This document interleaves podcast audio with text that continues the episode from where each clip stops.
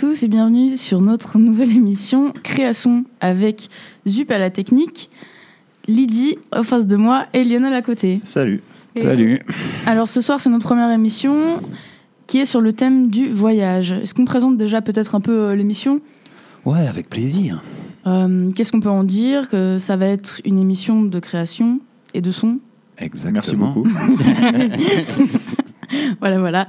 Et donc aujourd'hui, on est sur le thème du voyage. On aura euh, en premier eh bien, moi-même qui va faire une chronique, puis ensuite Lionel, Lydie et ensuite Pierre. Et voilà, on, va, on peut commencer peut-être avec le premier morceau de musique intitulé Eunique de Jubel. Et juste avant, on a entendu euh, Terror Danja, euh, Piano Madness de Gremlins. euh, à tout de suite.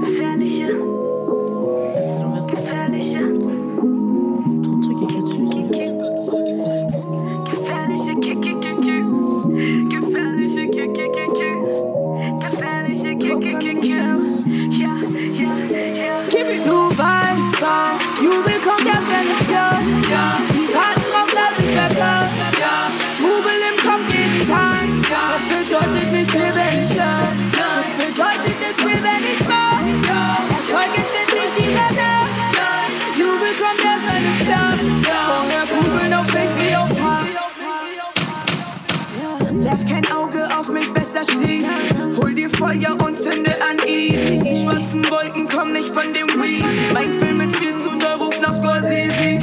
Der Tarantino. Vater war Rapstar mit Melody Flows. Wie Kennedy tot. Memory droht. Seller wie Not. Sie war erst sechs und die Enemy rot. Das Leben will mich zum Idiot. Insta sagt alles im Lot. Die Hater sagen, sie fliegt hoch, aber niemals, ich kämpfe nur für mein Brot. Suche den richtigen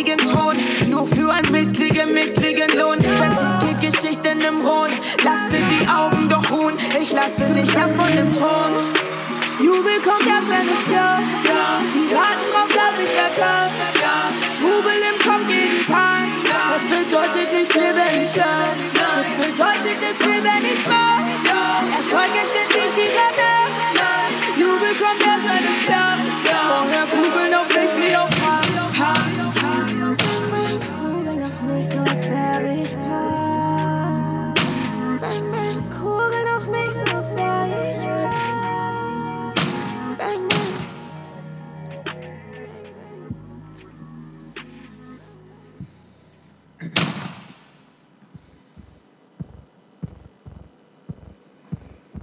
Me voilà dans cette grande ville quand, à un carrefour, un policier au képi blanc fait la circulation. Je n'arrive pas bien à voir, mais il semble que quelque chose se prépare. Derrière eux, trois immenses bâtiments. Je rebrousse chemin et tombe nez à nez avec un vieux monsieur promenant son chariot de légumes, habillé d'une longue tunique blanche. Tomates Patates Un homme en bleu est là, aux abords d'une rue. Tourné vers moi, il m'invite à le suivre. Derrière lui, une vingtaine de personnes déambulent lentement dans la même direction. Un vieil homme et son fils vendent d'immenses pots en terre cuite. Deux autres hommes vendent des objets que je n'arrive pas à identifier, de couleur ocre. Un petit garçon tourne sur lui-même, comme si ces objets lui transmettaient une énergie, une musique que lui seul peut entendre.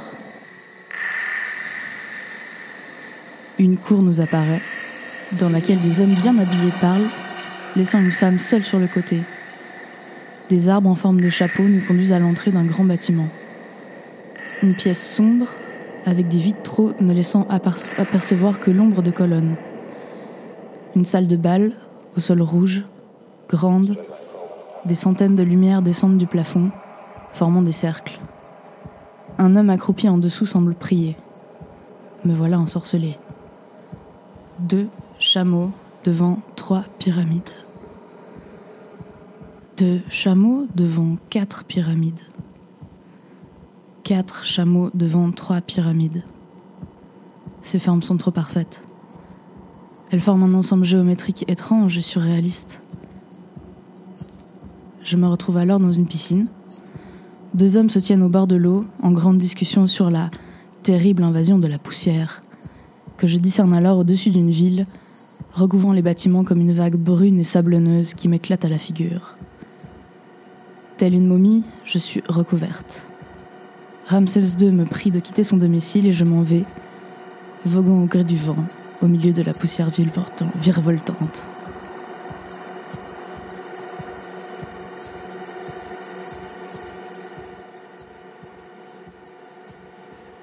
Bon, ben, un petit tour de table euh, autour de, de ta super euh, prestation. Alors moi je connais l'histoire en fait euh, du pourquoi du comment, mais ça me fait un peu penser au- aussi au, je sais pas si vous connaissez le monde de Max. C'est tu sais, ces petites énigmes qu'on dit euh, dans le monde de Max. Il y a, il y a le vendeur Paddy, Ba- euh, Paddy Pado qui vend euh, du coca, mais pas de pas de je- pas de maroquinerie ou comme ça. Puis c'est une énigme où il faut trouver les lettres qui sont pas dans les mots. Mais Ok, non, je connais pas. Non, Pour moi, le monde de Max, c'est pas genre un, un gamin qui part en fugue et qui se retrouve dans un monde un peu merveilleux. Il me semblait que c'est possible, ouais. Bah, il me semble que c'est un rapport. Mais après, je veux pas non plus trop m'avancer. Donc vas-y, raconte, parce que là, moi, moi je suis complètement euh, Ouais. super euh, intéressé par, par ce que tu pourrais nous en dire. Tu connais déjà. Alors, je- moi, moi j'ai l'impression qu'on est en Égypte, euh, dans un endroit, euh, en tout cas, au- à côté des pyramides. Euh, Visiblement. voilà. On est à la fois dans quelque chose qui est très sensuel, avec des couleurs, la, la- la tomate, la, la patate, et puis d'un autre côté, on est aussi dans une espèce de magie mythologique, quoi. C'est, c'est- je ne sais pas comment tu as vécu, toi, euh, ce moment de voyage. Euh, On en reparlera. Tu nous en parleras. Nous, on va déjà faire le tour de table. Qu'est-ce que tu as consommé Didi, euh, qu'est-ce que tu en penses? Bah déjà, je trouve très intéressant euh, l'ambiance dans laquelle ça nous plonge parce qu'on arrive vraiment à se croire avec toi euh, dans le dans ce dans ce vent de sable que tu décris à la fin. Je- J'aime beaucoup euh, la manière dont on est plongé dans ton récit qui est un peu fantastique et on ne sait pas non plus vraiment de quel point de vue tu abordes cette scène et euh, non, je, je trouve très intéressant comme c'est développé et ça laisse vraiment à à l'auditeur euh, la possibilité de s'imaginer la scène. Donc, euh, Excellent. Le tapis, en tout cas, est génial. Alors, euh, Mm, mm, mm. s'il fallait qu'on parle du tapis, je sais pas comment tu as conçu ça, mais c'est franchement. Ah, c'est pas moi qui l'ai conçu, le tapis. hein. C'est un morceau que j'ai trouvé, mais que je trouvais assez incroyable. En tout cas, il va bien avec, je trouve. C'est- ça, ça donne vraiment toute, euh, toute la globalité à ton histoire. C'est c'est vraiment bien. Super bien choisi, ouais. C'est vraiment un, un- un- un vrai moment. Tu arrives à nous ensorceler, comme tu le dis euh, toi-même. Tu arrives à nous ensorceler dès le début. On est rentré à l'intérieur de l'histoire avec ce tapis sonore. Voilà. c'est- c'est- Tu peux nous dire le- la personne qui l'a fait, le tapis, non? C'est- Ah oui, alors le tapis. euh, Ça sera sympa pour lui, au moins. Ah merde, je l'ai pas sur En tout moi. cas, là. tu l'as bien euh, mise Euh, en. Je en te le redis dans 5 minutes s'il est sur Ouais, ouais, c'est pas grave. euh, euh, Voilà. Est-ce que tu as quelque chose à nous dire sur, le, sur les sensations que tu as eues devant ces pyramides euh, maintenant, si, si on passe un petit peu à ton retour à toi? Euh, Je sais pas, Lionel, tu voulais ajouter quelque chose? Non, non, disons, moi j'allais demander justement le pourquoi du comment euh, Ouais. de, de- de- de l'origine du texte en fait, d'Anaïs surtout. Mais... Alors déjà, je vous réponds pour le tapis. Alors le tapis, c'est Pinch et Shackleton, intitulé. euh, le, le- en fait, c'est l'album qui a le même nom que l'artiste, donc aussi Pink, euh, Pinch and Shackleton. Full album, voilà, 55 minutes. Et euh, oui, pour revenir à, à toute cette histoire, en fait, c'est des diapositives que j'ai trouvées dans une décharge de photographies euh, assez incroyables, quoi, où il y a vraiment, euh, bah, justement, euh, ces espèces de, chameaux ou dromadaires, on voit pas très bien. devant des pyramides vraiment hyper bien posées quoi enfin en espèce de, shooting photo on sait pas trop comment ça s'est passé il y a vraiment beaucoup de diapositives et je trouvais ça intéressant de faire quelque chose autour en fait juste Ouais, bah justement, je trouve très intéressant de voir comme tu as réussi à contextualiser ces images que tu as vues. Ça donne vraiment un contexte global euh, où on voit que tu as utilisé ton imagination pour partir en voyage et c'est intéressant. Ouais, justement, j'ai beaucoup aimé comme tu développais, euh, un jeu de mots, MDR, euh, comme tu développais justement ces diapositives euh, et que tu allais plus loin que simplement ce que tu, ce que tu voyais dessus. Par exemple, l'histoire de Ramsès II, bah, c'est pas juste Ramsès II qui se balade, il y a Non, tout un truc autour. Bien sûr, bon, en effet, il y, a- il y a une diapo d'une momie, mais bon, enfin, moi, j'arrive pas à les reconnaître, honnêtement. Mais euh, bah, en fait, je voyais un peu ça comme euh, t'as un diapositive devant toi et t'as juste une image et tu vois pas du tout ce qu'il y a autour. Et du coup, c'est un peu comme un, comme un rêve finalement. Ouais, tu- Ouais. c'est à toi d'interpréter. Voilà. euh, Ah, maintenant, je comprends cette forme qui est quand même euh, découpée. euh, et et- et j'arrivais pas à me dire que tu avais vécu la chose d'une manière tellement. Alors, je, je suis surpris euh, de savoir que tu as fait cette expérience de récupérer des diapositives. Je suis- il m'est arrivé une fois de retrouver des photos. C'était très étonnant. euh, C'était aux Philippines, euh, sur un volcan. En haut du volcan, les gens pouvaient se faire photographier. En définitive, ils photographiaient tout le monde. Et ensuite, ils proposaient de te vendre la photo. Mais ils faisaient déjà la photo. Et donc, des centaines de photos de personnes n'étaient pas achetées. Et on les retrouvait à l'arrière du volcan où elles étaient jetées dans une espèce de décharge là. Et je m'étais amusé à regarder toutes ces photos, mais c'était extraordinaire. Voilà. Mhm. Parce que tout le monde était photographié exactement de la même manière, mais des quatre coins du monde et d'une façon en tenue complètement différente. Donc on, on pouvait imaginer l'histoire de ces personnes. Voilà. Et, et je crois que c'est ce que tu as réussi à faire à travers ces diapositives, de nous donner un instantané, à un certain moment, de différentes sensations. Moi, j'ai adoré. Merci. Ouais, mais en, en plus, après, j'ai vu une histoire. Enfin, ma mère m'a raconté qu'elle a vu euh, une émission de radio dans laquelle il y avait une fille qui était in- interviewée et qui disait qu'elle avait euh, jeté plein de diapositives de son père, qui était photographe, mais qui, qui avait jamais été connu et qui en fait était devenu super connu après sa mort. Et, euh, et j'ai pas réussi à Mhm. retrouver le nom du photographe, mais je me suis dit que peut-être que c'était lui. on sait jamais. Bon. Alors si cette personne écoute l'émission, sachez que Anaïs a toujours les photos. Envoyez un mail à Fréquence Banane pour savoir quid des diapositives de papa. Ce serait gentil, merci. Voilà, c'est ça. C'est comme les tableaux à la maison où on a des personnages dessus et ils sont en fait adoptés. On les adopte. Euh, On ne sait pas qui c'est, mais euh, ils sont comme à la maison avec nous. voilà, c'est assez drôle. Voilà les diapositives d'Anaïs. euh, merci. Oui, bah merci. On peut passer à, à Lionel peut-être? Alors on va rester quand même dans le domaine du désert. Et je vous en dis pas plus. Allez, c'est parti. Cela fait quelques heures que je marche. Quelques heures que tout mon corps est asséché par l'absence d'abri contre un soleil infernal. Quelques heures Façon de parler. Ici, le temps ne s'écoule pas. Ou plutôt si, mais d'une manière étrange. Une minute et un siècle se ressemblent. Des questions banales comme où suis-je? et quand suis-je? voient leur sens disparaître. Et pourtant, je marche. Je marche sur mon îlot de pierre, seul refuge stable au milieu d'un océan de sable.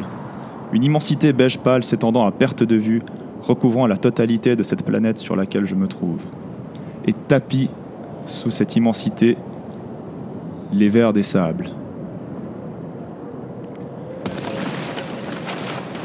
Celui qui nous a attaqués faisait dans les 300 mètres de long. Malgré tout l'arsenal à notre disposition, impossible de faire plus qu'une simple égratignure sur la cuirasse de ce monstre. Il ne lui a suffi que d'un instant pour jaillir du sable et emporter notre vaisseau, ainsi que tout son équipage dans les profondeurs de cette planète. Donc, je marche. Je suis l'unique survivant de ce carnage, je dois le rester. Sifflement, lointain, mais il se rapproche. Je reconnais ce sifflement. Malgré la chaleur étouffante, un frisson glacé me parcourt l'échine. Je m'arrête et l'aperçois, au loin. Dans son mouvement régulier, le verre soulève une vague de sable lisse et rapide qui semble inarrêtable. Cette bosse dorée semble glisser sur l'étendue du sable. Dans cet océan de grains, le temps s'est égaré. Qu'en suis-je? Je trouve enfin une réponse.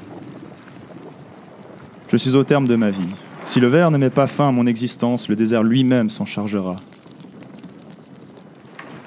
La créature file à une vitesse effrayante. Les rochers sur lesquels je me trouve ne tiendront pas face à cet avatar du désert. Ils seront brisés aussi facilement qu'on brise une branche pourrie. Le sifflement se fait de plus en plus pesant à mesure qu'il se rapproche. Il revient pour moi. Le verre, sa taille titanesque, ce trou cauchemardesque qui lui sert de bouche, sa centaine d'anneaux recouverts d'une carapace brun ocre, son crissement. Le temps se fige. J'oublie tout, le verre, ses dents, son cri, mon équipage. Ne reste que le désert. Je contemple son immensité et je suis saisi par son calme puissant et sa majesté. Jusqu'à l'horizon s'étend une nappe de silice, parsemée d'îlots rocheux comme le mien, semblables à des épaves d'un autre temps. Le sable scintille comme un océan d'or dont personne ne peut s'échapper. Et là, je comprends. Une fois que le désert a décidé de vous garder, il n'y a plus aucune négociation possible. Je pose un pied sur le sable. Le temps reprend lentement son cours. Un deuxième pied. Le temps accélère, le verre aussi. Je prends une dernière inspiration. L'air aride me brûle la gorge et me fait tousser. Le soleil me donne des maux de tête et boit goulûment l'eau de mon corps.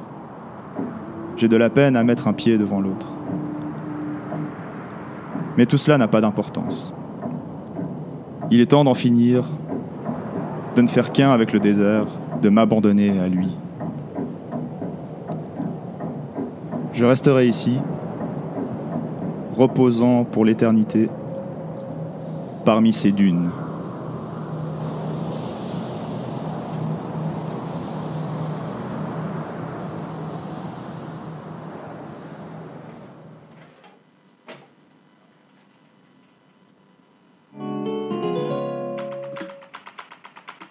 Alors, bah voilà, on est arrivé à la fin euh, gentiment. Magnifique jeu de mots à la fin d'ailleurs. Merci, merci. C'est pour caler la petite référence quand même. Bon, mais, euh, petit tour de table alors, euh, expérience euh, immersive assez fantastique, j'ai bien aimé, hein, je dois dire, euh, sur ce verre.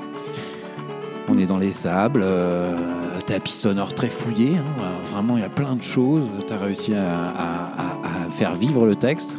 Euh, moi, je, je trouvais ça génial d'avoir ces sons qui arrivent au moment où tu les souhaites. Hein. C'est pas une évidence du tout de lire le texte pour que ça arrive exactement quand on- comme on souhaite. Donc, Ouais, j'avais les yeux rivés sur le compteur pour savoir merde, merde, merde, le timing, le timing. Je te voyais, Là, ça- euh, et pourtant a tu as été. super bien lu le texte aussi. Euh, alors après l'histoire, euh, je me suis un peu perdu dans cette histoire de rencontre avec le verre. Mais je laisse les autres un peu approfondir. Peut-être que j'aurai l'occasion de reparler et dire un mot encore pendant ce tour de table. Ben, moi, j'ai trouvé très intéressant la manière dont tu apportes le sujet où on est un peu englobé dans l'histoire sans savoir où ça va nous mener exactement. Et comme tu décris la scène, euh, si on se met dans le truc, surtout avec le tapis sonore que tu as apporté, ça donne quelque chose de, de très prenant. Je sais pas comment expliquer ça exactement, mais on se sent dans l'ambiance euh, suffocante du désert. Euh, oui, bien joué. Merci, c'était le but. C'est vrai que le, tapis est assez exceptionnel enfin, t'as- enfin, je- enfin, vraiment moi je me demandais si c'était toi qui l'avais fait, qui l'avais coupé ou quoi que ce soit. Parce qu'il y a vraiment euh, tout colle parfaitement en fait avec tout ce que tu racontes quoi. Mhm. C'est assez impressionnant. Ouais, je l'ai fait. Enfin, j'ai- j'ai j'ai cherché un peu des trucs à gauche, à droite. D'ailleurs, pour un, un des bruits de sable, je, je suis même tombé sur un type qui faisait de la SMR.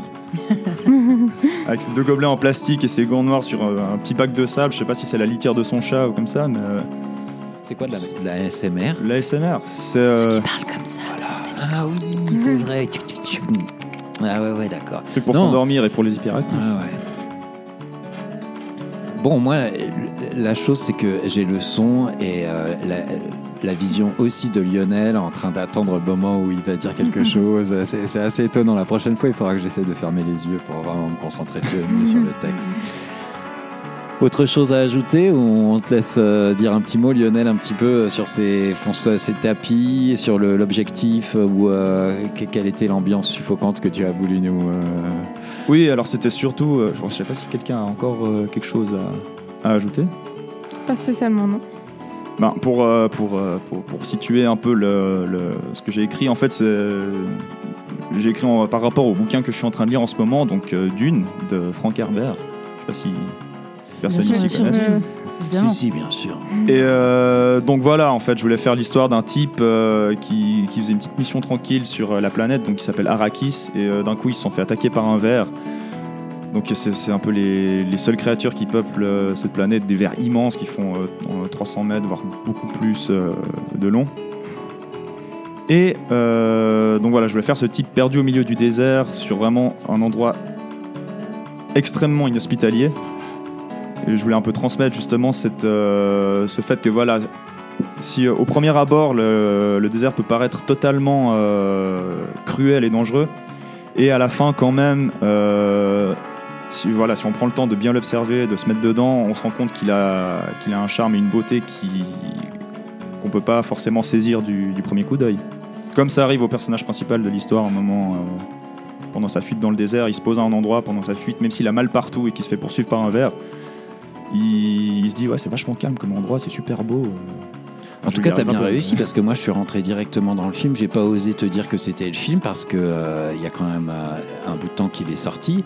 Euh, film avec Sting hein, dedans, je sais pas si vous vous Ouais, ouais. rappelez. Et puis, euh, Bon moi j'en suis qu'au bouquin. hein, mais- euh, c'est un film de bah, d'un grand réalisateur, c'est Ridley De Scott. Euh, c'est Lynch, ouais, ouais, justement. Un gros, gros, il a eu des, des- des- des gros problèmes pour le réaliser d'ailleurs. Mais en tout cas, j'avais les images du film en tête directement et du mec en train de chevaucher les verres et enfin du rapport qu'il y avait avec ce verre qui est super important. Ouais. Et ce verre est aussi primordial en relation avec l'eau et la manière de Exactement. et Ouais. la manière de prendre la planète. Et, enfin, bon, voilà. Mais euh, Ne donc, on ressent effectivement ce voyage de cet être solitaire au milieu des dunes en cherchant son verre. Mais c'est drôle cette histoire du verre. hein. Franchement, c'est super Ouais. drôle. Oui, et en même temps, il y a aussi ce côté où euh, on a un peu l'impression que ce personnage, il, il fait une quête et que il pourrait juste se laisser euh, vivre en fait. Exactement, ouais, peu, euh, Ouais. Il fait quelque chose de très important, euh, mais finalement, il préfère profiter du moment. Quoi. C'est ça. ouais, ouais.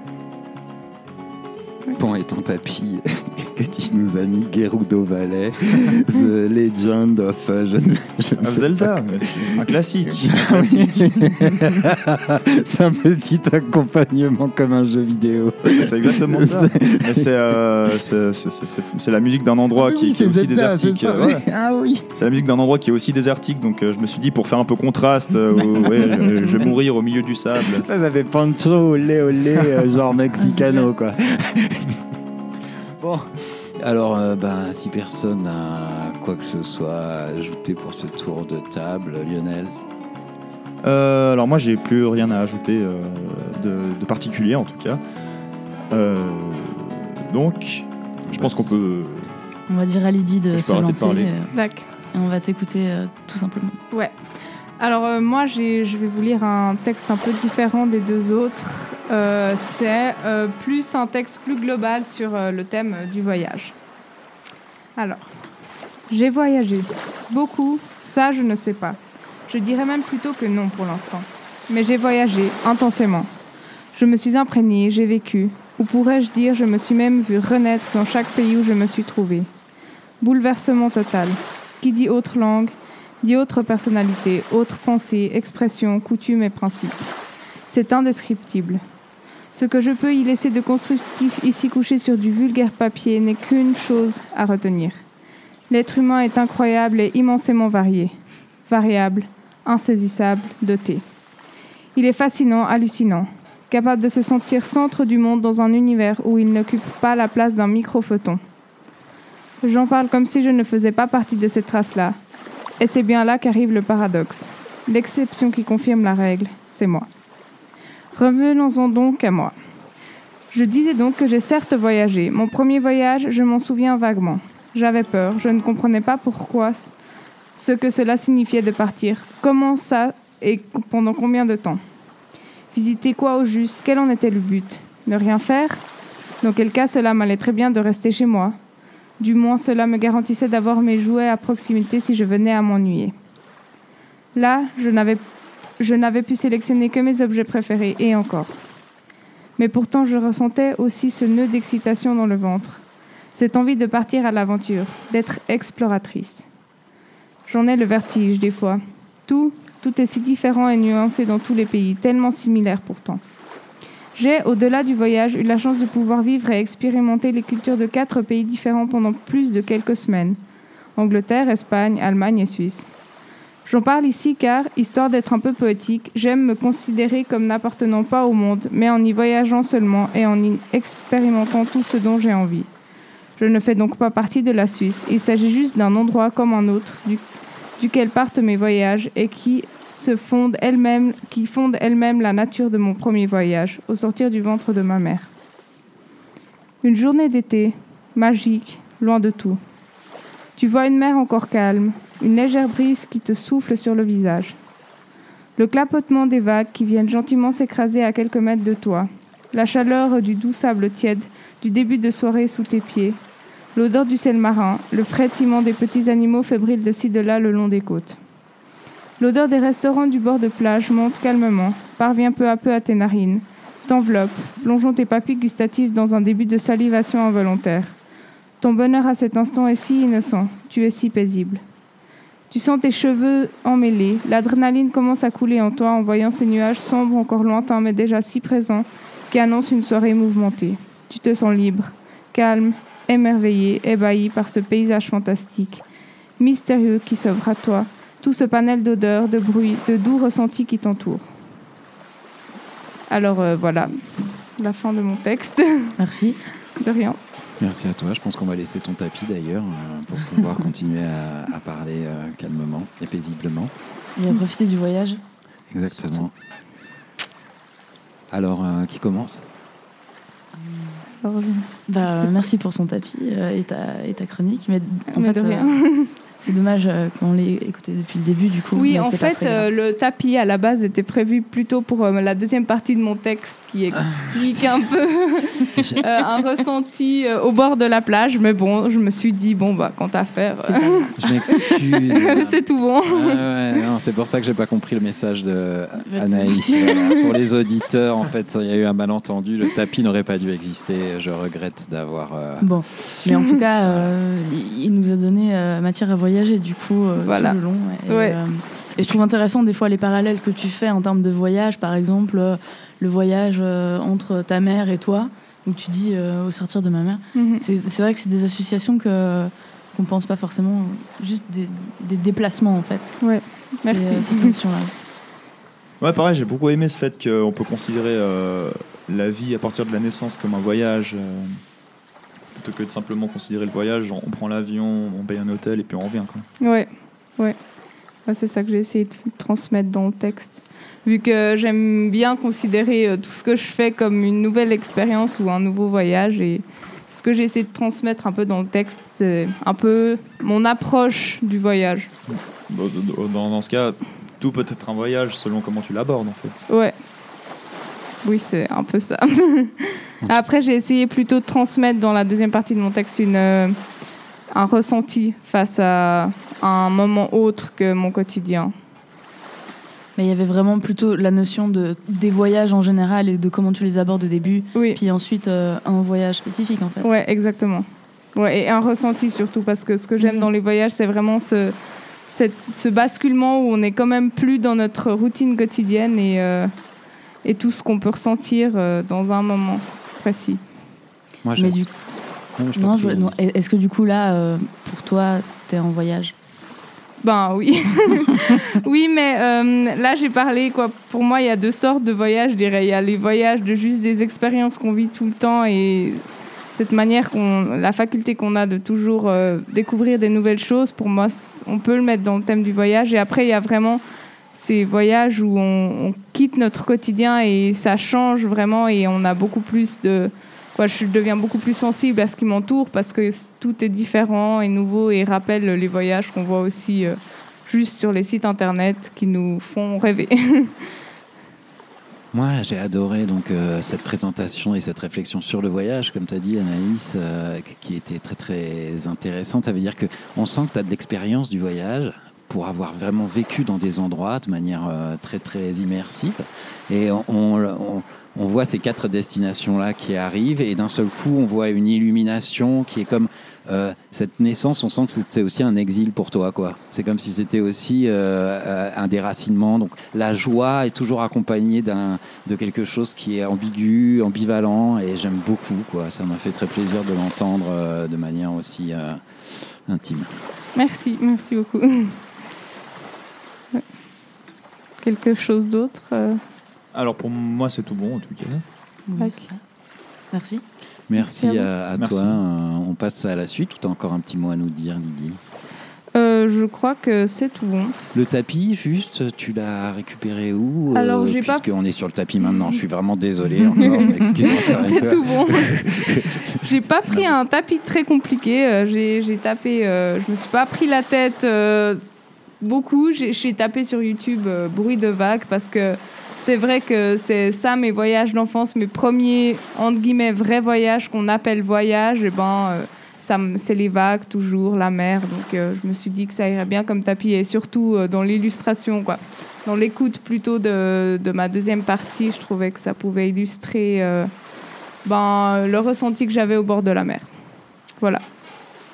Excellent. Alors, ben, on passe à une crise de croissance avec euh, moi-même, donc Pierre, qui va poursuivre dans un univers euh, nettement plus urbain.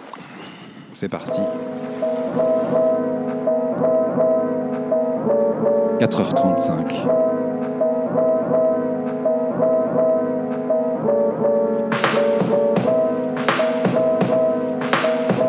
Le minibus de marque coréenne est à l'heure. Déjà du monde sur Mabini, comme en plein jour. Les vendeurs de produits frais finissent la préparation de leurs fruits ananas, goyave, coco, mangue, verte au gros sel. Les transporteurs en tricycle à moteur roulent à vive allure, surchargés de fruits et de légumes, sur les grands boulevards. Nous débutons ce trajet en taxi au milieu des jeepneys, ces véhicules privés de transport en commun qui dictent toute forme de conduite dans ce pays. D'ailleurs, pour être le meilleur conducteur de jeepney, il faut conduire par à coup, prendre sa place au millimètre près dans un trafic congestionné, toujours dépasser ses adversaires, en klaxonnant et gérer la montée et la descente des passagers qui payent environ 10 centimes pour 5 km. C'est définitivement le moyen de transport le plus adapté et le moins coûteux au monde. Les conducteurs sont considérés comme des demi-dieux extrêmement virils. Notre chauffeur est un novice, il ne conduit pas de jeepney, sa conduite nous montre d'où provient son inspiration. 5 heures. Le trafic est effrayant, normal, sous la Skyway en construction, autoroute de béton dans le ciel. Le chauffeur, par à coups répétés, avance tâtonnant, frôlant la tôle des autres véhicules, klaxonnant à tue-tête sans interruption. Je le vois marmonner. Je pense, quel âge a-t-il Ce corps est celui d'un enfant, mais ses traits trahissent qu'il est trentenaire au moins. Tu travailles souvent pour cette compagnie? Demandai-je pour éviter de vomir le coco que je viens de boire et de manger pour mon petit déjeuner, les à-coups de cette conduite m'ayant amené à la limite de résistance gastrique. Ce chauffeur conduit comme le capitaine novice d'un navire cherchant les vagues porteuses qui permettent à son bateau de prendre de la vitesse au milieu de cette forte houle urbaine. C'est un homme qui est issu de la mer, qui a grandi dans la ville, une ville-mère, ou plus simplement une ville fumier, compost, au bord de la merde. Une fermentation continue adaptée aux rats et aux cafards et aux hommes qui l'ont créée. Un lieu que l'on affectionne presque tout de suite si l'on aime les hommes. Il répond en grommelant gentiment. Moins d'un an que je fais le métier. Cela ne va pas durer. C'est mal payé. De toute façon, je vais partir travailler à l'étranger. Je me suis inscrit dans une agence pour aller travailler. Loin, aux Émirats arabes unis. Et tu es marié? Oui. Tu as des enfants? Je vis avec mon fils de 3 ans et demi chez les parents de mon épouse qui travaille à Dubaï depuis 3 ans. Je ne l'ai pas revue depuis qu'elle est partie. Mais je suis inscrit pour partir. Malheureusement, je n'ai pas pu valider mon examen de management. Je n'ai pas pu payer le dernier trimestre. C'était difficile ces études. Mais je suis inscrit maintenant pour partir, me dit-il. Je suis concentré pour ne pas me laisser emporter par mes hauts. Tu vas partir alors? Oui, mais je voudrais revoir ma femme d'abord. Bien, mais tu penses que tu auras ce poste à l'étranger sans avoir eu ton diplôme? Je ne sais pas, mais il tarde de répondre. Et la famille de ton épouse? Ils ont besoin d'argent pour construire la maison. Elle n'est pas finie, il faut apporter plus d'argent. Et puis il y a l'armée, ajoute-t-il. Je m'entraîne pour l'armée. Il faut que je m'entraîne, je fais beaucoup d'entraînement. Ils ne prennent que les meilleurs, les plus forts. L'armée ici a toujours besoin de monde, mais c'est difficile là aussi au niveau physique. Tu n'as pas peur d'aller faire la guerre contre les musulmans au sud, par exemple? Tu n'as pas peur de faire partie d'un escadron de la mort ici? Peut-être, mais je dois travailler. Oui, oui, c'est du travail, dis-je. En descendant de ce bus, je restais avec mon haut le cœur tenace. Je sentais qu'il serait là pour longtemps, maintenant. J'allais acheter quelques sachets de riz, cuits, et retourner sur ma bini à l'endroit où je distribuais du riz aux enfants qui traînaient là.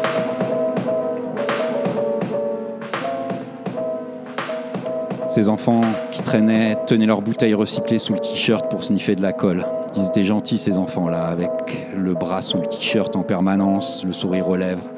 Je leur demandais Mais tu as peur des fois? Non, pourquoi? J'ai faim des fois. Des fois, les militaires, ils nous le traitent mal. C'est des escadrons qui viennent. Je rentre dans la chambre miteuse qui me sert de dortoir. J'y croise le cafard propriétaire des lieux en passant devant la porte de la salle de bain. J'entends le rat qui s'ébat derrière la cloison. C'est mon frère.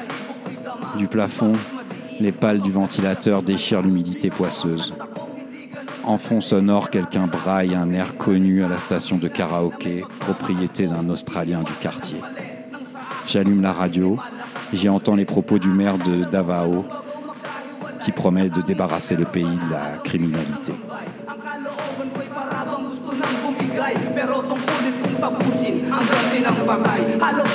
Sa pagod ang aking paningin. Kahit sabik sa yakap ng anak hanggang tiisin Ako ay nagpatay mali. Siya sa mali nilang sagot. Sumasaya ang buhay ko kapag malungkot. Nanginginig ang laman kong sinuksok ang mga bala. Bilang sa mga daliri kung sinong dapat mauna. Di mapigilan ang pagdami ng lumutang na bangkay. Anong hiwaga na kabalot sa ganti ng patay? Nanginginig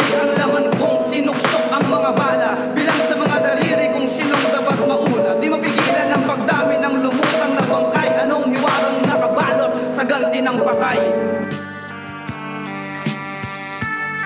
Et voilà. Donc, euh, petit texte sur un pays que.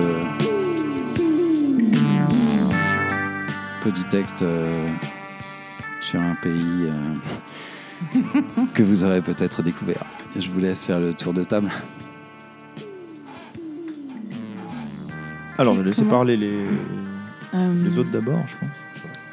Moi, j'ai trouvé hyper intéressant en fait le fait que tout le long, tu parles et on dirait que ta musique, elle stagne. En fait, elle, revient sur elle-même, comme si, euh, comme si ce monsieur voulait pas partir, comme si euh, on était euh, tous coincés là, et que finalement, au moment où la personne en question rentre chez elle, c'est là que qu'elle part en voyage presque en fait.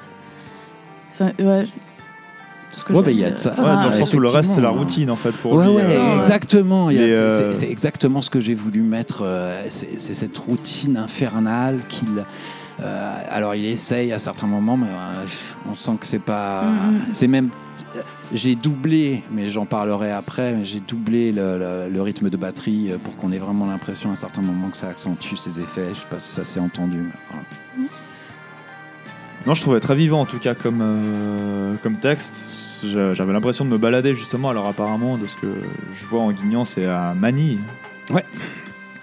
Ouais, j'avais l'impression vra- vraiment de me balader euh, à cet endroit-là. Et puis, euh, j'avais aussi l'impression que pour moi, c'était normal de voir ces, de voir ces gamins qui sniffaient de la colle et euh, ces, ces chauffeurs qui étaient payés 10 centimes de l'heure. quoi. Ouais. De trajet, Ouais. pardon. Ouais, ouais, c'est exactement ça. Ouais, moi j'ai trouvé très intéressant comme tu décris la scène parce qu'on on sent vraiment euh, l'immersion dans ce contexte.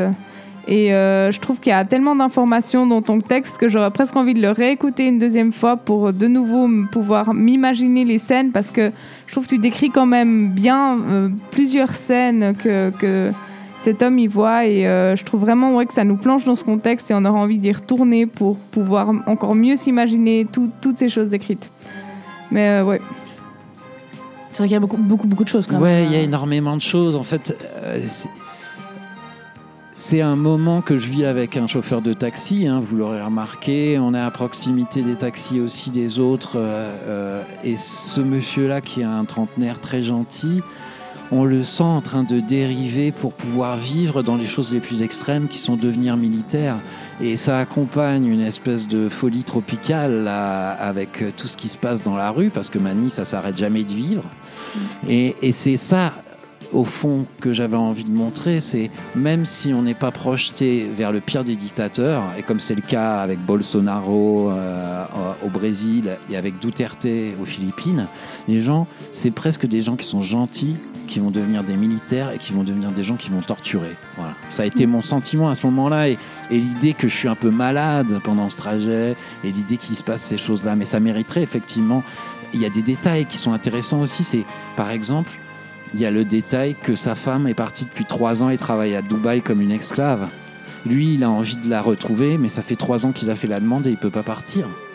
Et donc, on, sent qu'il y a un désespoir immense. Et, et je pense que la rythmique est là, répétitive, justement, pour mettre en plus cet, aspect et, et ces lourdeurs. Ouais, un peu ce côté où t'as envie que les choses changent, mais euh, au fond de toi, tu sais que tu vas toujours rester un peu à stagner dans, cette vie euh, qui te permettra jamais d'aller justement d'aller voir ailleurs et de peut-être avoir une meilleure, une meilleure vie. Ouais, il est quand même euh, assez.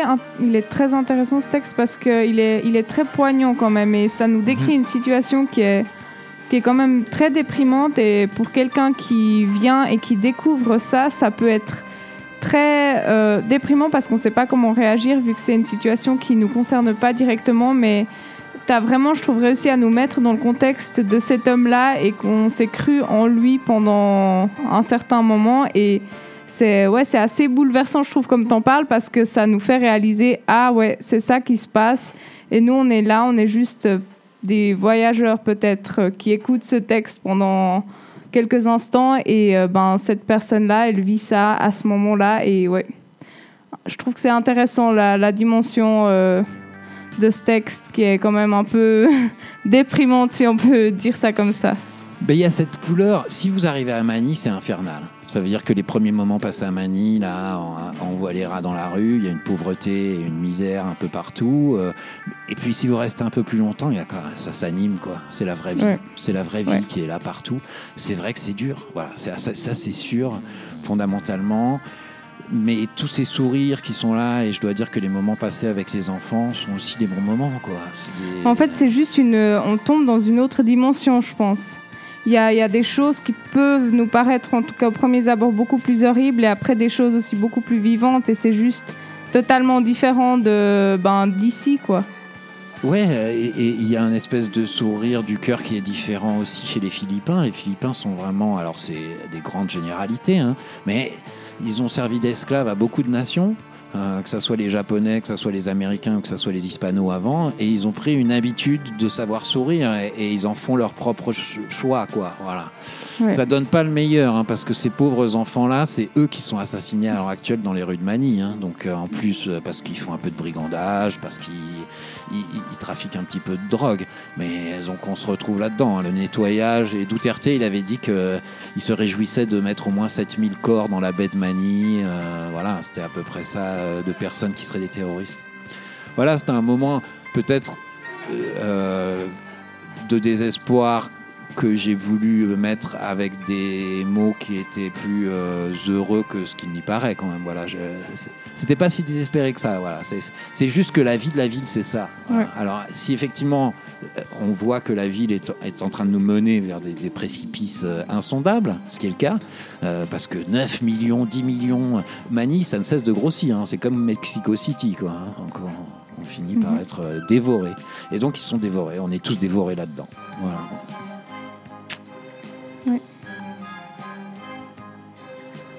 Vous avez d'autres choses à ajouter Pour moi, c'est bon. Bah, merci en tout cas, merci, Merci, pour ce, ce texte. Mais merci à vous. Euh, C'était un grand moment de partage euh, pour une première de création. Anaïs, euh, je suis très très content que tu conclues ce- cette première de Bah création. oui, moi aussi je suis contente. une petite heure à écouter des beaux textes finalement, hein, quand même. ouais. On n'a pas Très venu pour rien. La Eh bien- prochaine fois, on a un... Est-ce qu'on a déjà un thème ou pas? Parce que, ok, maintenant c'était le voyage, mais thème surprise la prochaine fois. Voilà, un thème surprise avec un petit son préparé par nous tous. Et on vous laissera découvrir le thème. Alors, on vous Exactement. souhaite tous une bonne soirée. Une bonne, Bonne soirée, soirée à à tout. On se quitte avec Dead Rabbit et Mesudai qui nous chantent Sora Sora. Non, non, c'est DJ Paul et Famous Mix. Ah bah Euh, bravo changé, si tu ouais, changes les ouais, musiques en plus. plus, Oh là celui-là. là. Enfin, un petit phare, ça va. De temps en temps.